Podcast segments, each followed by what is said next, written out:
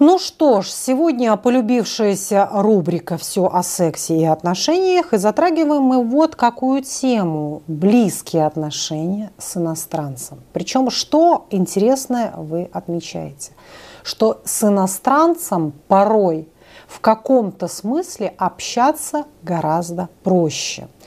Почему это происходит? И в некоторых случаях сложнее. Давайте посмотрим, в чем с ними проще и в чем сложнее. Ну вот я сейчас очень обобщила иностранцы. Давайте про разграничение. Не будем уж так все, весь, так сказать, сыр в один вареник. Они же бывают очень разные. Есть все-таки восточные люди, правильно, с восточным менталитетом. Есть европейцы, которые именно действительно имеют такое, ну что ли, европейский менталитет, каждый платит сам за себя, давай у нас будут такие партнерские дружеские отношения, и это уже, согласитесь, совершенно другие иностранцы. Да? Дальше это могут быть и американцы, допустим, и австралийцы, и свои какие-то особенности.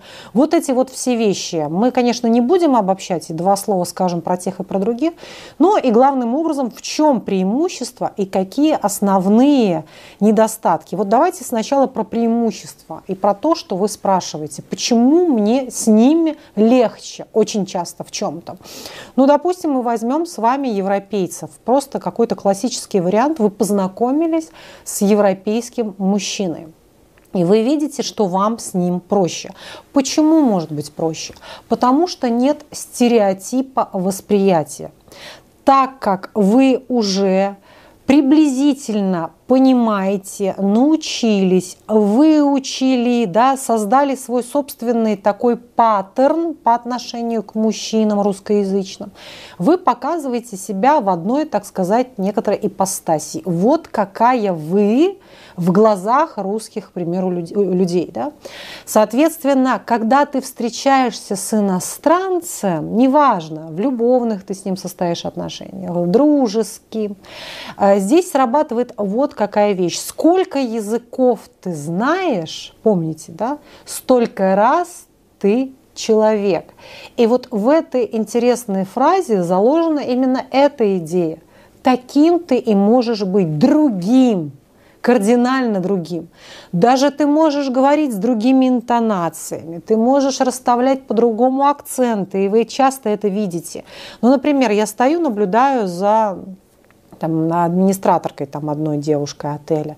И я вижу, как она разговаривает на английском, а потом он ей через какое-то время, этот мальчик говорит, я знаю русский, мы можем с вами говорить по-русски. И она меняется на 180 градусов, и она становится совершенно другой.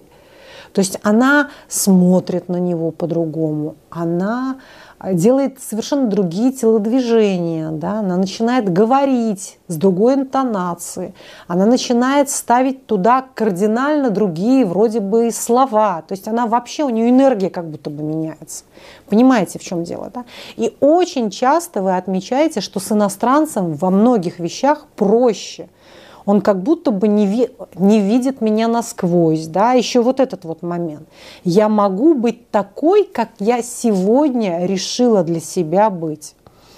То есть российский мужчина знает меня как будто бы с рождения, а вот американец знает меня только с 25 лет, когда я впервые приехала в эту Америку только с момента вот этого возраста, когда я решила, что девушка должна себя вести тем или иным образом, он меня как бы воспринял вот в новом таком роде. Я как бы переродилась со своим новым языком в новый образ. И еще это как будто бы как какая-то другая альтернативная реальность, другая жизнь, другая я, мой новый, мое альтернативное эго, мой новый образ, какая-то моя особая роль которая никогда не, не была мне знакома ранее. И вот, вот сейчас со своим Джоном я могу во всей красе быть той самой, о которой вообще мечтала быть. Да? И говорить, и заявлять о том, как я мечтала. Потому что когда я делала это э, на русском языке, я видела это каким-то нелепым, неуместным, я стеснялась это сделать. Но как только я перевела это в рамки другого языка, как будто бы, да, в ракурс, даже не рамки, а в ракурс другого языка, то я поменяла все оттенки, как будто бы я тут абсолютно свободна, и сексуально свободна, и как будто бы на этом иностранном языке мне гораздо проще говорить на тему секса. То есть любые мои интимные вопросы, все интимные подробности, все постельные, постельные сцены, всю как бы Э, такую сексуальную волну обсуждать гораздо проще на иностранном языке. Как будто бы это чуть-чуть не про меня. С русским языком это заходит все глубже, сложнее, как будто болезненнее, ближе то есть, если мне он скажет, например, даже вот я возьму элементарные вещи, если он мне скажет fuck you, я это не воспринимаю серьезно, я не воспринимаю это так близко к сердцу, как если он скажет мне пошла нахуй. Вот пошла нахуй, это так больно, это так глубоко, и это так близко и понятно, а как будто бы the fuck you там, get out of here. Ну, это вот звучит, как если бы это что-то было очень несерьезное. Как будто бы это какое-то кино и фильм, не имеющий ко мне особого отношения. И это что-то такое, что я могу сделать легко легко, легко, легко, легко, легко.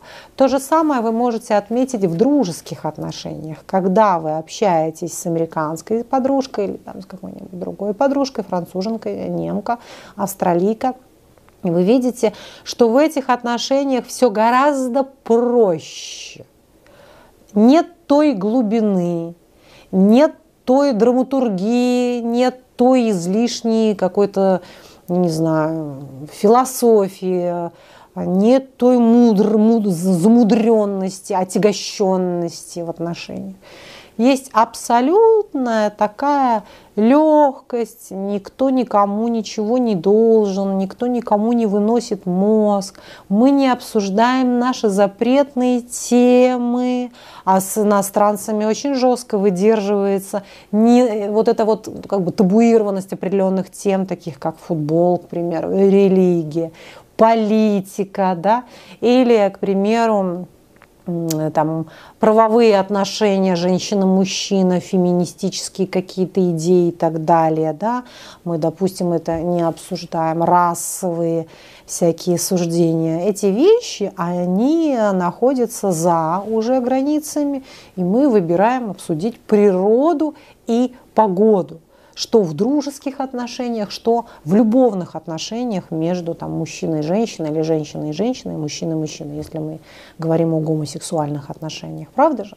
Соответственно, с иностранцем это может быть гораздо, гораздо проще. Сложности уже начинаются тогда, когда действительно это наступает на твои интересы наступает на то, что ты так не привыкла, ты привыкла там и тогда делать по-другому, что мужчина за тебя платит – что мужчина должен открыть себе дверь, мужчина должен предоставить тебе свой пиджак, если ты замерзла, подвинуть тебе стульчик, уступить тебе место, поднять твою тяжелую сумку.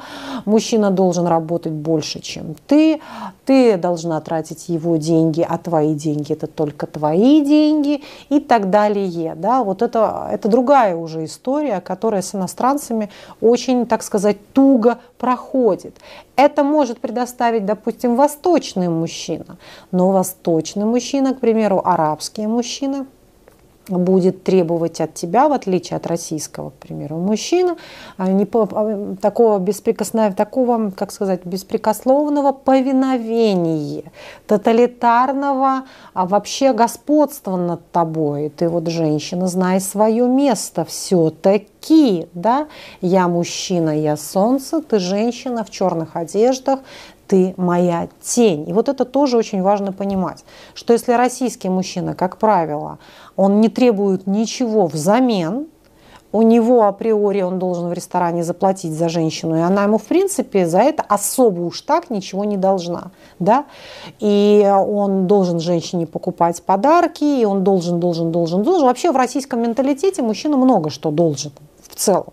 И при этом как бы рассматривается совершенно норма, если женщина как бы работает и хочет тратить эти деньги, те, которые зарабатывает на себя. Мы привыкли, что это окей. Для восточного мужчины это не окей. Ты не должна особенно там учиться в учебных заведениях, я не должна особо работать и так далее. Опять же, сейчас многие восточные девочки будут со мной не соглашаться и говорить, Вероника, что за ортодоксальный маразм, это все осталось в эпоху наших родителей, сегодня мир другой и так далее. Да, возможно, где-то мир другой. И все-таки, если брать общие, так сказать, тенденции и общие цифры, то они все же такие. Женщина, она находится где-то в шкафу да, вот все-таки в восточном мире, она находится где-то на задворках, в теневых каких-то уже таких этих эм, ролях, да, она не выпячивает. Да, она по-своему берет, в общем-то, власть в свои руки в какой-то момент отношений, но все-таки выполняет определенные функции. Соответственно, это тоже стоит учитывать. Вот если мы сейчас говорим о таких вот именно женско-мужских отношениях, когда речь идет о наших иностранцах, любимых, да, Далее могут быть сложности вот в отношениях именно с детьми, воспитанием этих детей, когда уже начинают рождаться дети, да, появляться те или иные трудности, его представление о том, каким должно быть это воспитание, и вашим представлением о том, да, что из себя представляет вообще подход к детям. То есть в его представлении, допустим, он должен в Израиле папа сидит с детьми, в Израиле мужчина выходит в декретный отпуск, и это как бы нормально, и это приветствуется, да, и вместе с тем весь бюджет семейный делится пополам, все платежи очень равноценные, союз такой партнерский, соответственно, это тоже важно понимать, да, вот и все. Это про плюсы и минусы отношений с нашими иностранцами. Я вижу пары, которые счастливы, вижу пары, которые несчастливы. Да, с ними может быть непросто. А уживаются легко и хорошо с иностранцами женщины, если брать европейцев, допустим, женщины такие, которые не чувствуют изначально, что им мужчина что-то должен они чувствуют право за собой быть в равноправии. Как будто бы даже немножечко это часто женщины, знаете, какого плана? Что как будто она должна немножко даже покупать мужчину, покупать любовь, заслужить вот что-то. И вот они из кожи вон лезут, чтобы быть вот на равных, что как будто только такую женщину можно любить, которая банковский служащий, которая зарабатывает так же, как и он, там эти там 3-4 тысячи евро в месяц. И вот она пашет, пашет, пашет, пашет. То есть в ее концепции вот этого мировоззрения, в ее какой-то, в ее идеалах и представлениях она чему-то чуть-чуть не соответствует. Вот есть такая заниженная, интересная самооценка относительно своих каких-то да, женских качеств, вот по моему наблюдению. Вот такие девочки приживаются в Европе. И, а, например, в Америке очень хорошо приживаются придурковатые девочки. Я сейчас не в обиду сказано. Я вас люблю, мои дорогие. У меня много очень было девочек из Америки. Придурковатость ее я понимаю такую некоторую, ну что ли, она не такая, как все. Она очень нестандартная, она очень не квадратная, она в ней много этой какой-то какого-то безумия, какой-то креативности сумасшедшей. Она особенная, то есть назвать ее очень такой стандартной россиянкой нельзя. Она слишком отличалась в ней присутствовала вот эта нотка диссидентства, нотка нонконформизма, она чуть-чуть белая ворона, она немножко безумная. Вот им в Америке вообще ну ура, они прекрасно выходят удачно замуж и радостно, радостно, радостно живут, рожают детей, и более того могут даже выйти замуж за очень богатых американцев. Это действительно так. Вот и все. Вот я их вспоминаю, они мне вот такие сумасшедшие, безумные немножко женщины. Когда все-таки женщина очень социальная, очень такая, ну, квадратненькая, правильная, очень понятная, конформистка, да, такая очень, ну, ну четкая и ясная. То есть ты понимаешь абсолютно, что от нее ожидать. Вот она играет по правилам игры, что называется. Вот такие девочки очень плохо приживаются в в Америке. Очень плохо. Я не вижу, чтобы они хорошо приживались. Они так страдают. Вообще, когда правильный человек, очень понятный, социально эмигрирует, он начинает очень страдать. Безусловно, он может там, конечно, остаться, но ему будет очень плохо. Очень плохо.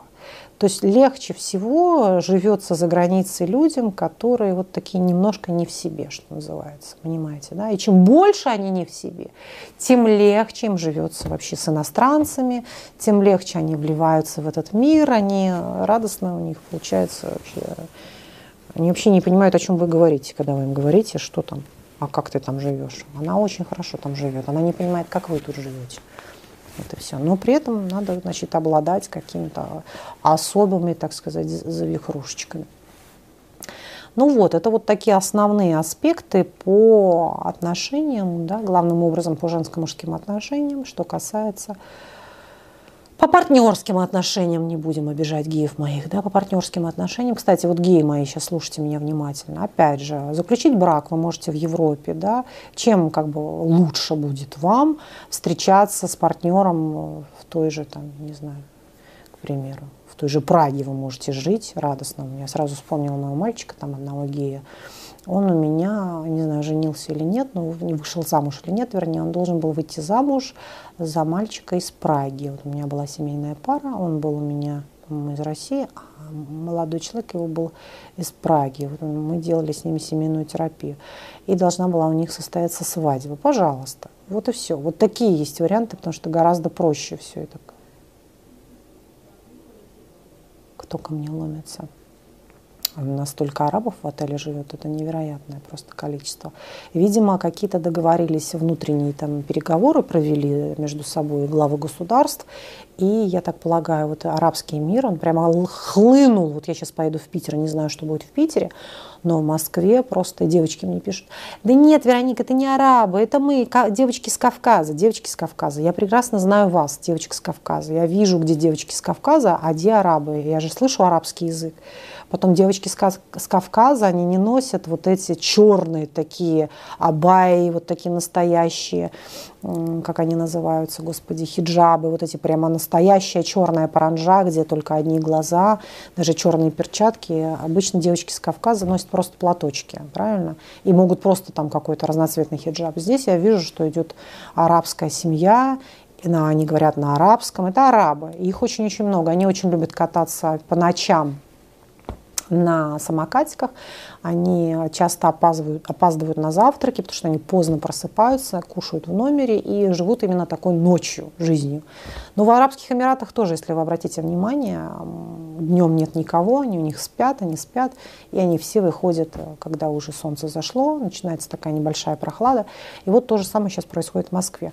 Посмотрю, что будет в Питере. Вот я сейчас поеду в Питер на несколько дней. Вот столько ли же там арабов. Видимо, как-то ему простили все эти визовые дела, потому что им тут явно понравилось. Я не помню, чтобы я так массово видела туристов, в, арабских туристов в европейских странах.